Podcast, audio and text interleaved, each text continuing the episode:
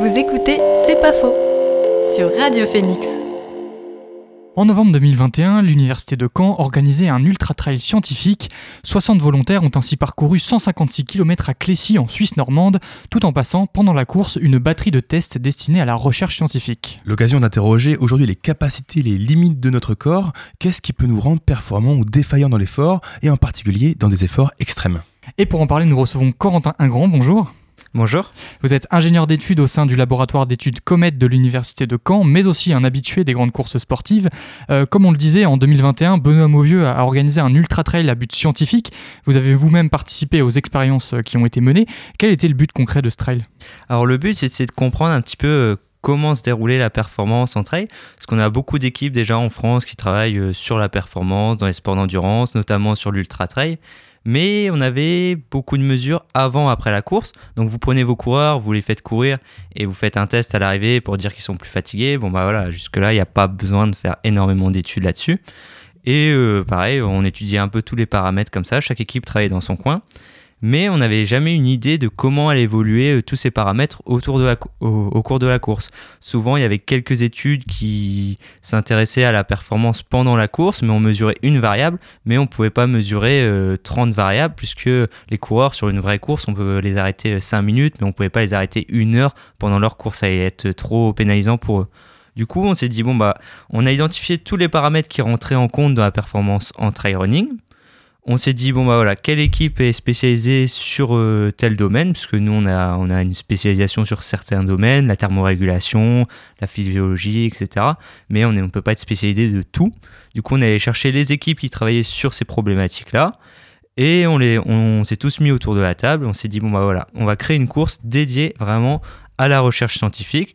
Donc euh, une enfin 6 boucles de 26 km 1000 mètres de dénivelé positif à la fin de chaque boucle, les coureurs sont arrêtés une heure pour vraiment faire une batterie de tests, un ensemble de tests pour vraiment mieux comprendre euh, tous les paramètres qui rentrent en compte dans la performance, donc avant, pendant et après, et essayer de, faire des liens justement entre tous ces paramètres-là. Est-ce que par exemple, on a une baisse de la glycémie euh, au cours d'un tour au, bout du 76e. Est-ce que c'est aussi parce qu'on a une, hypothermie ou une hyperthermie ou une fréquence cardiaque qui est beaucoup plus élevée, etc.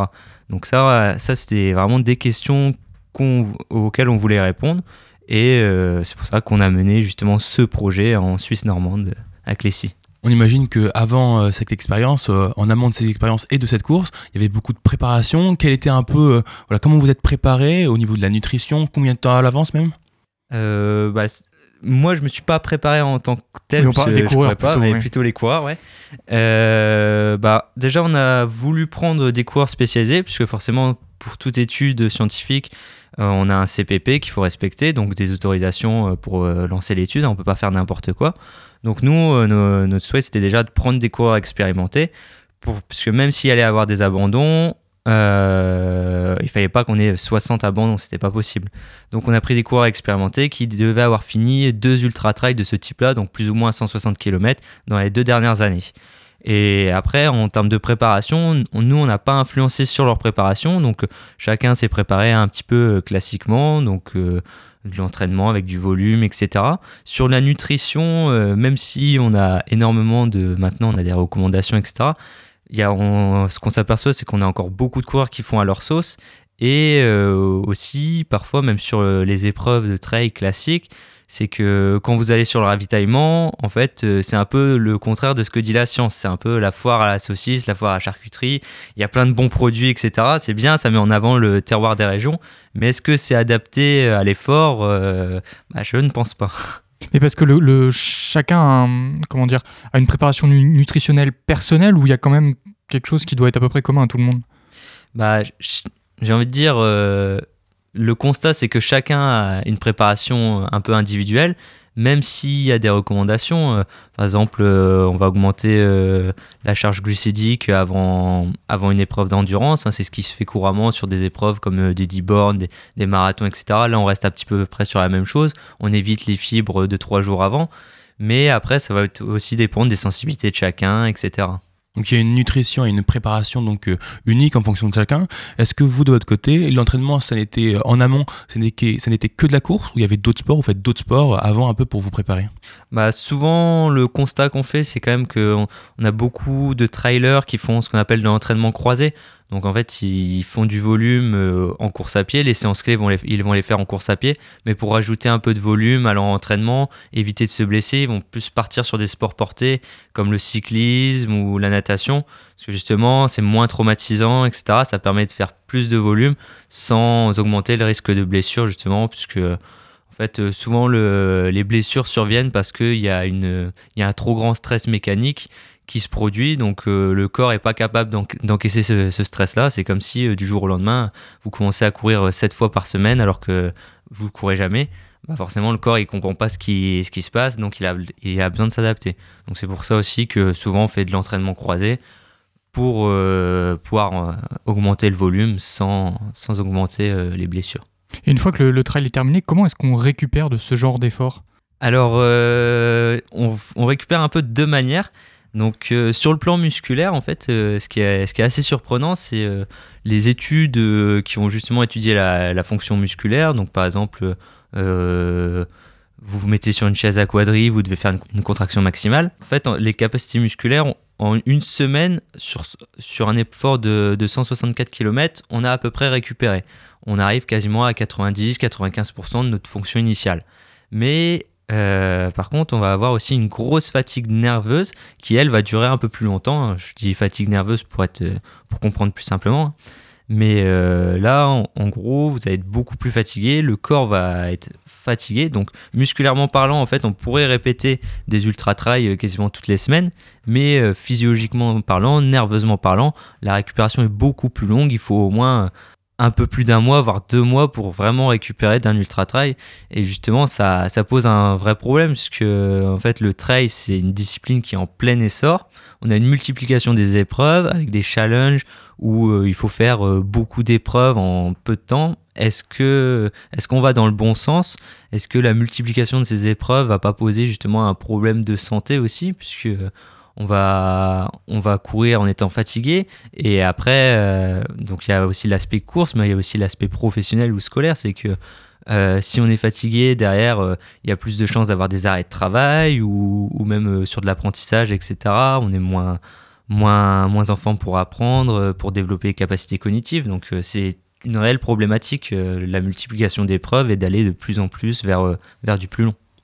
Donc il y, a un stress physique, mais on imagine aussi que, que, le, que le mental, ça a un énorme rôle. En fait, quel rôle il joue, le mental, durant ses courses, ou en amont de ses courses même? Alors euh, oui, bah, il y a, forcément, il y a, y a un rôle physique, hein, puisque le, le corps humain, c'est pas juste une machine comme ça, il y a, y a, vraiment un contrôle par, euh, par le cerveau.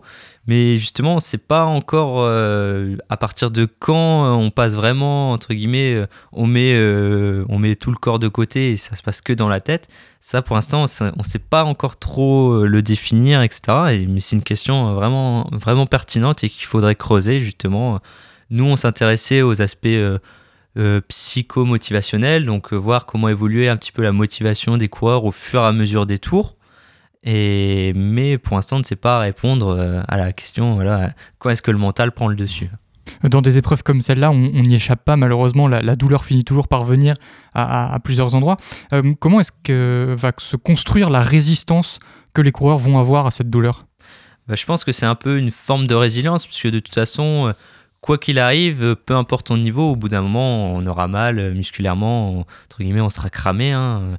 Euh, donc euh, il y a une forme de résilience chez les coureurs. Euh, je ne sais plus la question.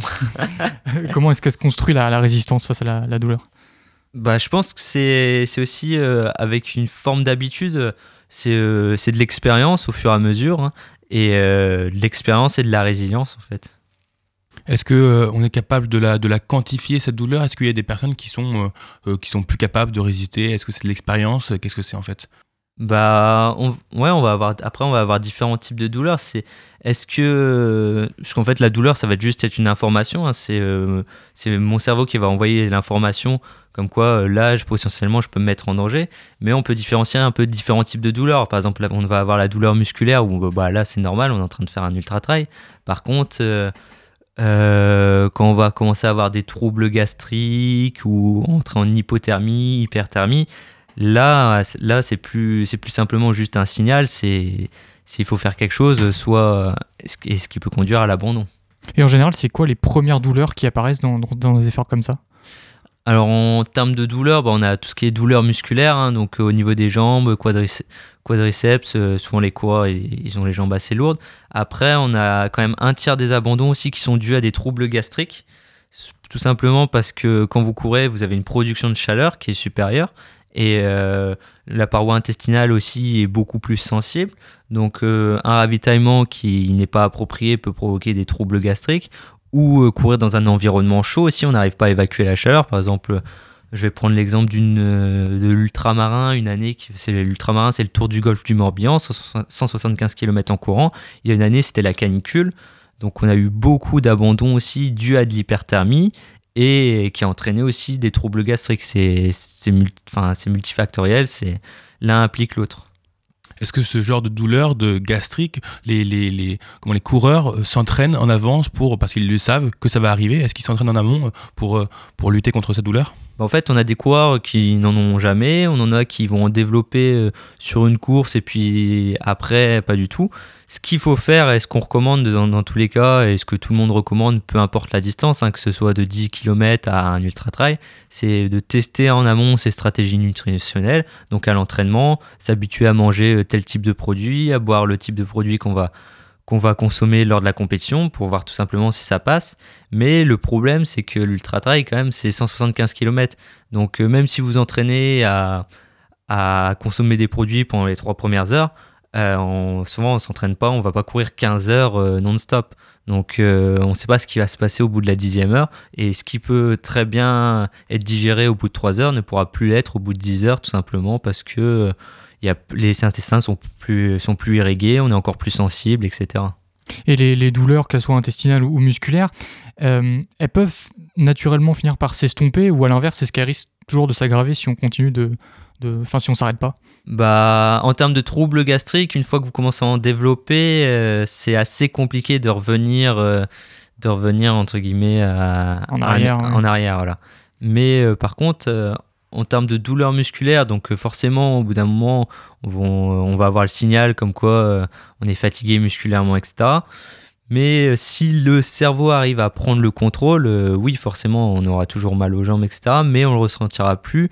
Et entre guillemets, on, a certains coureurs qui passent dans un état un peu d'euphorie où, euh, ok, ils sont, ils sont cramés, entre guillemets, mais, euh, mais ils continuent d'avancer et tout va bien. Quoi. Euh, est-ce que les coureurs de trail ou, d'autres sports intenses sont plus exposés ou à l'inverse plus protégés des blessures graves Vous entendez quoi par blessure grave euh, alors ça peut être l'aggravation, je sais pas, des, problèmes gastriques ou alors euh, littéralement, euh, je sais pas, une, fracture ou des choses comme ça. Ok.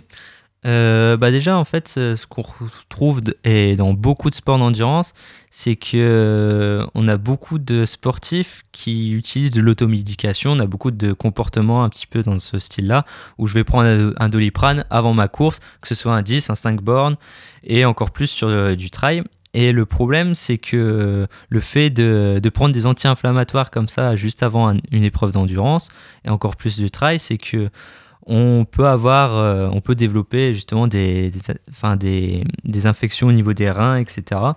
Et ce qui peut être très dangereux dans leur pratique. Donc c'est pour ça qu'on euh, bannit un petit peu l'automédicamentation. Je vais, je vais réussir à le dire. Automédi, Bon, bah, vous m'avez compris. le fait de, de, prendre des médicaments par soi-même. Euh, donc, euh, donc pour, protéger, pour protéger leur santé. Et c'était quoi la suite de la question? Est-ce qu'ils se préparent en amont à ça? Et est-ce qu'ils est qu'ils sont plus protégés ou ah moins protégés que les autres? Oui, c'est ça. Bah après, on va, avoir, on va avoir différents types de comportements. C'est que on a des coureurs qui s'entraînent entre guillemets de manière intelligente puis après, on peut avoir aussi bah, des troubles du comportement, et ça, ça se retrouve beaucoup dans les sports d'endurance. En fait, la bigorexie, c'est euh, l'addiction au sport. C'est, on, en, on entend de plus en plus parler, mais c'est pas encore assez développé, etc. C'est qu'on a vraiment des sportifs qui vont avoir des conduites addictives. Donc euh, c'est pas une blessure en tant que telle, mais ça peut, ça, peut devenir une maladie mentale où en fait le sport passe en priorité et on va mettre de côté la vie socio-professionnelle, la vie personnelle. Donc euh, le, sport ne devient plus que ça, une sorte d'addiction, hein, comme tout, comme on peut être addict à l'alcool, bah là on va être addict au sport. Donc ça c'est un véritable danger.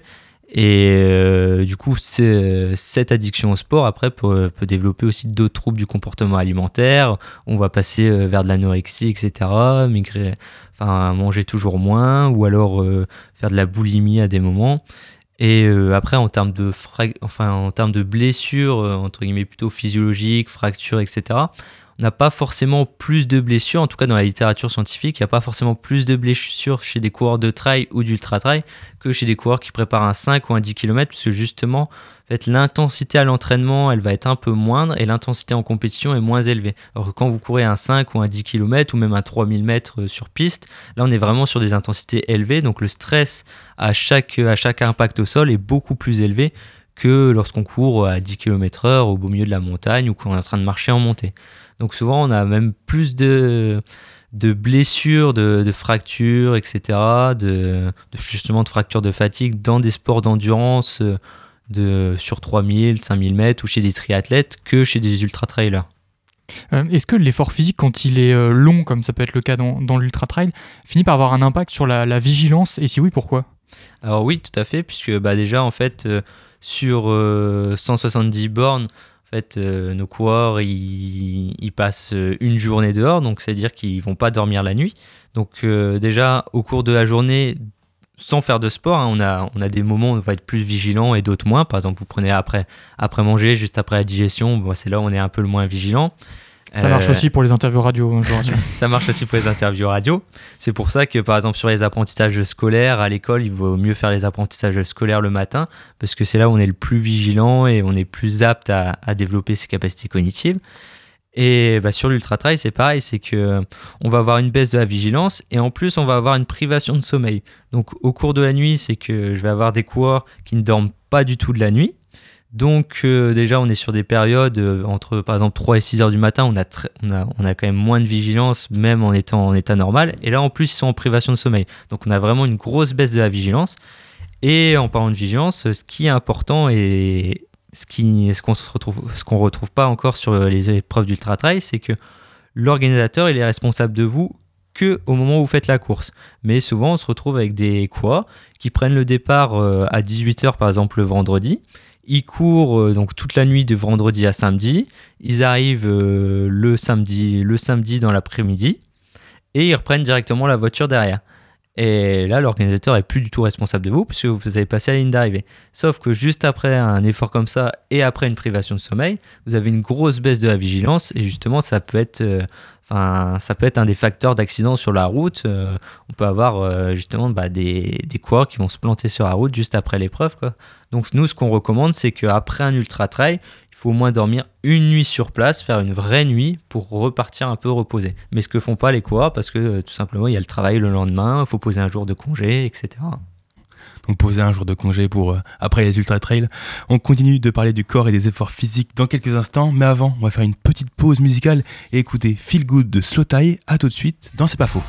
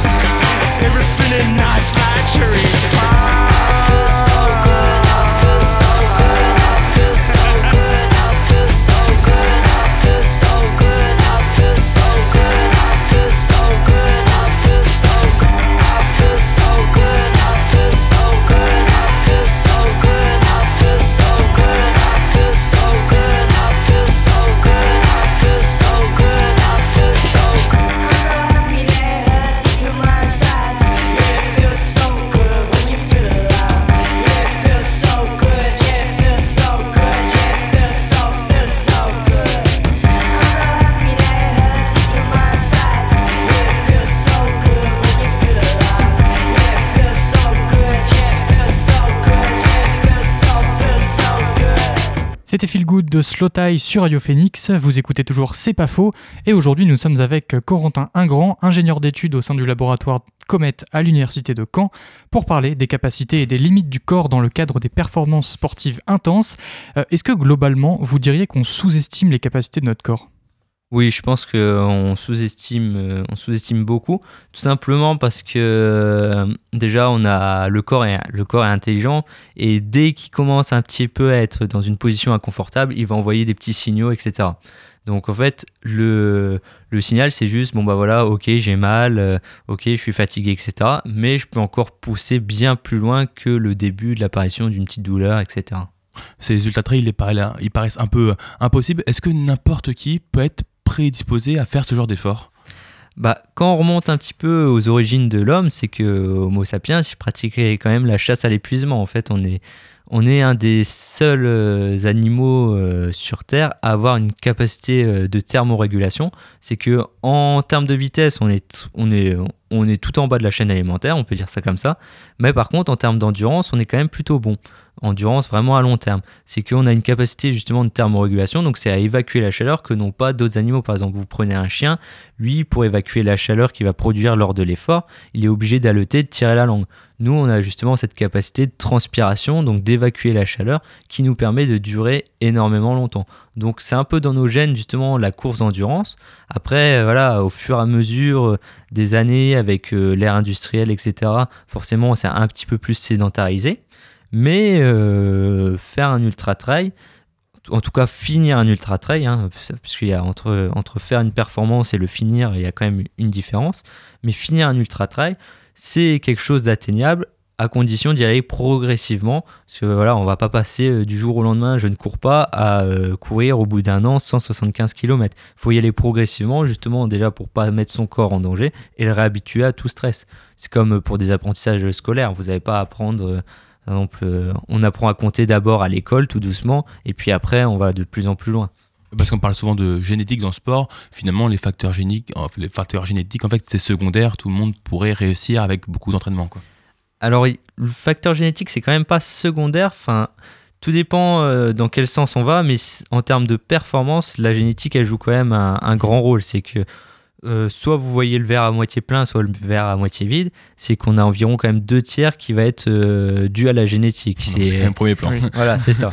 Donc, euh, par exemple, enfin, tout le monde ne pourra jamais faire en dessous de 30 minutes au 10 km pour, mhm. donner, pour donner une référence. Mais par contre, L'avantage, c'est qu'on a quand même un tiers sur lequel on peut jouer, donc l'entraînement. Donc euh, oui, on a des capacités génétiques, on va être plutôt prédisposé à, faire du sport d'endurance, plutôt un sport de force, etc. Mais derrière, on peut quand même jouer avec de l'entraînement. Euh, parmi les tests qui ont été effectués tout au long de la course, il y avait des tests sanguins. Qu'est-ce qu'ils ont révélé? Alors, euh, moi, Et à quoi ils servaient même de base Alors, justement, on voulait faire. donc, c'était une équipe de Paris qui faisait des prises de sang donc à chaque tour et aussi en amont de la course. Donc euh, en fait on étudiait la, on avait une équipe de Lille qui étudiait la glycémie et le fait de prendre euh, bah, de faire des prises de sang donc on, regardait aussi si on si euh, on regardait la glycémie mais aussi d'autres marqueurs inflammatoires donc pour voir un petit peu comment ça se passait au niveau du corps. Mais euh, moi, je n'ai pas les résultats puisque ce n'est pas mon équipe ni ma recherche euh, que j'ai menée. Moi, je m'intéressais plus euh, à tout ce qui est thermorégulation, la foulée, la fréquence cardiaque, etc. Donc, je pourrais pas, enfin, je n'ai pas les résultats là, là vous communiquer. durant cette ultra trail, la respiration, c'est extrêmement important. À quel point c'est important? Est-ce que c'est, comment, je vais la refaire? Durant ces ultra trails, la respiration c'est extrêmement important. À quel point la respiration joue un rôle durant ces performances? Alors, euh, je pense que en parlant de respiration, vous pouvez parler de tout ce qui est fréquence cardiaque, etc. Donc, euh, en fait, euh, ce qui est assez intéressant, c'est que dans les résultats qu'on voit, c'est on a en fait quand vous faites un effort, souvent on catégorise la fréquence cardiaque en cinq zones. Donc on a la zone, euh, zone 1 où on est à, une allure facile, etc. Et zone 5, donc c'est des intensités max, près de la fréquence cardiaque maximale. Et euh, ce qu'on relève, c'est que euh, tous ceux qui ont abandonné, donc à la fin, enfin, pendant le premier tour, ils ont passé 75% de leur temps à des hautes intensités de fréquence cardiaque, donc beaucoup de temps en zone 5 Et donc c'est comme si, euh, par exemple, ils faisaient leur tour en, en 4 heures, ils passaient 3 heures à 90-95% de leur, fréquence cardiaque maximale. Alors que tous ceux qui ont fini, eux, dès le premier tour, ils étaient à des allures euh, environ, enfin un peu plus faibles, euh, enfin des intensités plus faibles. Donc ils étaient environ à 60-70% de leur fréquence cardiaque et ils montaient très peu en intensité, même dans les côtes. Et euh, par contre, au deuxième tour, tout le monde a, on avait les mêmes résultats. Donc c'est vraiment dès, dès le premier tour, en fait, dès les premiers kilomètres, c'est qu'on a un groupe de coureurs qui n'a pas forcément couru plus vite que le peloton, mais qui allait à des intensités supérieures. En fait, c'est comme si on avait euh, deux groupes, un groupe qui a une VMA, donc une vitesse maximale aérobie à 15, et l'autre qui a un groupe et qui a une VMA à 20, et tout le monde a couru à 14. Donc forcément, le groupe qui a, qui a 15 de VMA, bah, il va être très, en courant à 14, il va être très proche de sa VMA, donc très proche de son intensité max, alors que le groupe qui a 20 de VMA, il va être quand même assez éloigné, etc. Il va être à une allure modérée. Bah là, c'est ce qui s'est passé sur le trail scientifique, c'est que euh, on a beaucoup de coureurs qui étaient hauts en intensité, et pourtant la fréquence cardiaque, c'est quand même euh, un des paramètres qui est très facile à suivre, qui est très démocratisé, puisque maintenant tous les coureurs ont des montres cardio GPS avec la fréquence cardiaque au poignet, ou alors euh, on met la, fréquence cardiaque euh, avec une ceinture, ce qui est encore mieux. Mais les coureurs ne l'utilisent pas encore assez, ou alors ne- n'en tiennent pas assez attention, puisqu'on se retrouve quand même là avec des coureurs expérimentés qui sont partis à des intensités trop élevées, et c'est ce qu'on retrouve aussi classiquement en fait sur beaucoup de courses, c'est que souvent euh, on a beaucoup d'abandon qui va jouer sur le premier tiers parce que parce que euh, on a des coureurs qui partent trop vite. Et les coureurs qui finissent premiers ils sont pas forcément les premiers dans, le premier peloton mais c'est ceux qui vont conserver leur vitesse. C'est pas eux qui accélèrent. C'est les autres qui, diminuent qui- et qui explosent. On parlait tout à l'heure du coup de nutrition. Euh, ce que mangeaient les coureurs aussi était également scruté de très très près. Quels sont les aliments globalement qui permettent de tenir le plus longtemps dans ce genre d'effort?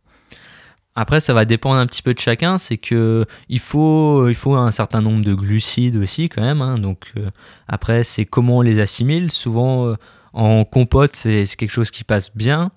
Euh, compote, pâte de fruits, c'est ouais, quelque chose qu'on retrouve classiquement.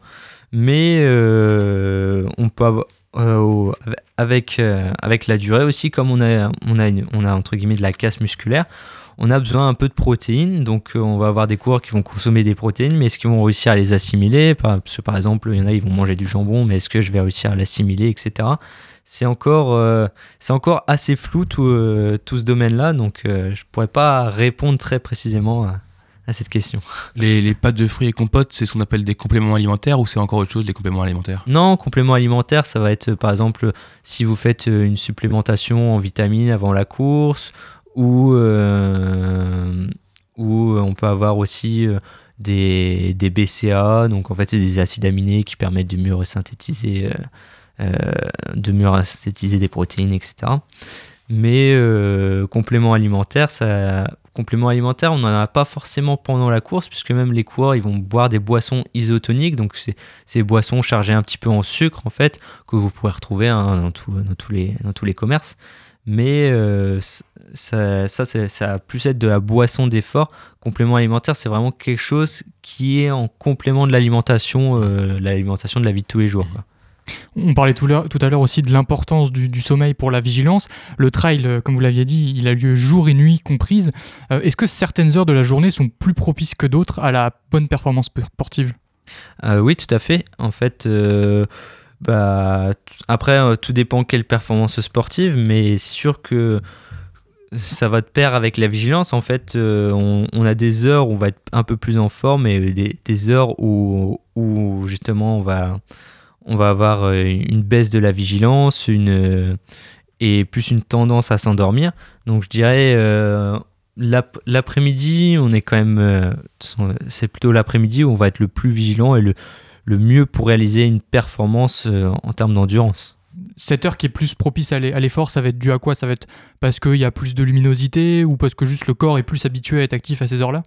Oui, bah, euh, la luminosité forcément va jouer, hein, puisque faire une performance euh, de jour ou de nuit, c'est pas c'est pas la même chose. Et après, en fait, on a une rythmicité. En fait, le, le corps il suit des rythmes biologiques, donc des rythmes circadiens.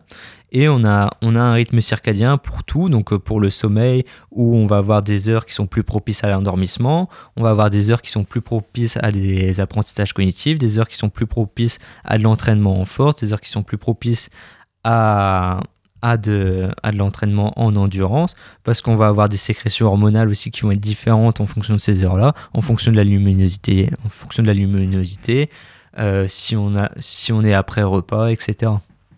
Là, on parle de, de, la course euh, le jour ou, la nuit. Est-ce que la météo aussi ça impacte? Est-ce que le corps est aussi performant selon la météo ou le climat extérieur? Alors pas du tout, puisque on, ce qu'on remarque, c'est qu'on a quand même beaucoup d'épreuves en été. Et euh, ça, c'est dans les sports en général, c'est que de plus en plus, on a des problématiques autour de l'hyperthermie, c'est qu'on va faire des performances dans des environnements chauds. Et euh, ça va aussi bien pour le trail que des sports olympiques. Hein. Vous voyez les derniers, euh, les derniers mondiaux d'athlétisme qui se font dans les Émirats arabes ou les Jeux olympiques qui sont faits à Tokyo, donc dans des conditions de chaleur et d'humidité. Et justement, on a une grosse problématique d'hyperthermie, c'est que le corps, il a besoin d'évacuer sa chaleur, puisque quand on produit un effort, on produit de la chaleur. Sauf que dans un environnement chaud et encore plus humide, on va avoir de plus en plus de mal à, évacuer cette chaleur. Du coup, on a beaucoup d'équipes qui s'intéressent à des stratégies de refroidissement pour essayer de, bah, refroidir l'athlète. En fait, c'est comme un moteur. Hein. Vous prenez un moteur d'une voiture, s'il s'il arrive pas, si on n'a plus de liquide de refroidissement pour, euh, pour refroidir notre moteur, bah ça ça va plus marcher, ça va exploser. Bah là c'est un petit peu la même chose avec le corps humain, c'est que si on n'arrive pas à, refroidir et qu'on est à des températures trop élevées, donc par exemple euh, l'homéostasie elle est à 37 37,6, 37,8, 38, si on arrive à des températures à 39, 40, donc des températures internes, forcément ça va exploser. Donc, euh, donc c'est une vraie problématique, l'hyperthermie puisque non seulement on n'arrive pas à, évacuer la chaleur, mais on a aussi une diminution de, l'eau dans le corps, donc on est déshydraté. Et inversement, en fait, dans des environnements froids, on peut avoir des problématiques d'hypothermie. Justement, là, ce qui est, assez intéressant, c'est qu'à Clécy, on a, on quand même eu des abandons pour hypothermie. Donc en Normandie, au mois de novembre, hein, la deuxième nuit, bon, il faisait pas très chaud, il faisait 0, 1 degré, avec un petit crachin normand. Mais on a quand même eu euh, euh, des coureurs qui ont abandonné pour hypothermie alors qu'ils sont habitués à vivre dans le froid. On en a un, il est guide de haute montagne, il passe sa vie sur le Mont Blanc, il abandonne pour hypothermie en Normandie. Donc c'est quand même, euh, c'est quand même, c'est quand même assez rigolo. Mais du coup, oui, forcément, l'environnement a un impact, que ce soit un environnement chaud ou froid. Et nous, c'est ce qu'on étudie justement, ces, ces problématiques d'hypo et d'hyperthermie. D'ailleurs, est-ce qu'il y a des solutions qui sont trouvées par les chercheurs pour euh, régler ce problème? Est-ce que ça passe par la nutrition? Est-ce que ça passe par des vêtements peut-être euh, qui, qui, qui, combattent le, le, chaud ou le froid? Alors pour euh, l'hyperthermie, bah déjà, bah, tout simplement quand on a une compétition à faire dans un environnement très chaud, je prends par exemple les Jeux Olympiques, bah, en amont il faut déjà s'entraîner à, des températures ambiantes comme ça. Donc on a, des développements de chambres climatiques, de chambres thermiques où on peut régler la température et l'humidité justement que ces athlètes s'habituent, hein, parce que c'est pas du jour au lendemain, vous entraînez tous les jours à Caen et d'un coup de faire un, marathon à, Tokyo euh, sous 35 degrés, 90% euh, d'humidité, bah là, là ça va pas le faire. Donc il faut s'entraîner en amont. Et après oui, on a des stratégies de refroidissement, donc euh, on voit, on voit apparaître par exemple des, des vestes, des vestes qui vont garder un petit peu plus de fraîcheur, des vestes un peu cryo, ou alors on a on a euh, des packs euh, à mettre dans le cou, etc. Le, but, c'est d'essayer de refroidir l'organisme en amont. Et euh, pour l'hypothermie, donc en course à pied, bah, tout simplement, c'est se couvrir. Par contre, on travaille aussi avec des nageurs qui, eux, préparent la traversée de la Manche. Et donc on essaie de mettre en place justement différentes stratégies pour retarder l'hypothermie, puisque par exemple la traversée de la Manche, vous devez la faire en maillot, l'eau elle est à 17 degrés, donc euh, nager pendant 8 heures dans une eau à 17 degrés, ça se fait pas du jour au lendemain. Donc déjà, on sait qu'on va avoir une baisse un petit peu de la température, donc il faut arriver avec la température la plus élevée possible dans l'eau. Et c'est la même chose pour la traversée de la Manche ou pour euh, des gens qui font du ice swimming, donc c'est des gens qui nagent dans des eaux à 0, 1 degré sur des distances plus ou moins longues.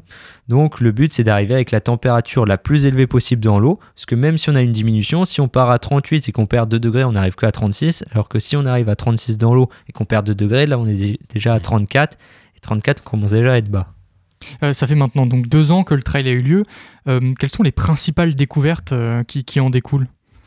Alors bah, tout simplement, on n'a pas révolutionné euh, le monde, hein. c'est beaucoup de choses euh, qu'on savait peut-être un peu intuitivement, mais déjà euh, rien que de la surveillance de la fréquence cardiaque à faire chez les coureurs, ça c'était quelque chose qu'on savait, hein, mais qui qu'il faut accentuer, accentuer justement le fait de ne pas partir trop vite, ne pas ne pas s'enflammer sur le départ. Euh, après, on a encore beaucoup de résultats à traiter, etc. Puisque les recherches sont toujours en cours. Hein, c'est ça. En fait, chacun, chaque équipe déjà a pu traiter un peu ses variables. Et là, justement, on va être dans la phase un peu de confrontation. On va essayer d'expliquer un petit peu.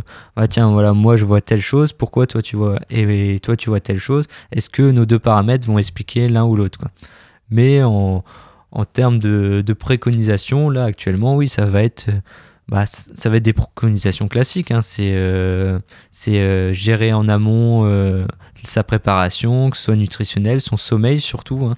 puisque ne pas arriver avec une privation de sommeil, déjà que sur une épreuve, donc un ultra trail, on va avoir une privation de sommeil. Si vous arrivez avec une dette de sommeil, bah, ça va être beaucoup plus compliqué. Donc on, peut avoir des stratégies de capitalisation du sommeil, justement en amont.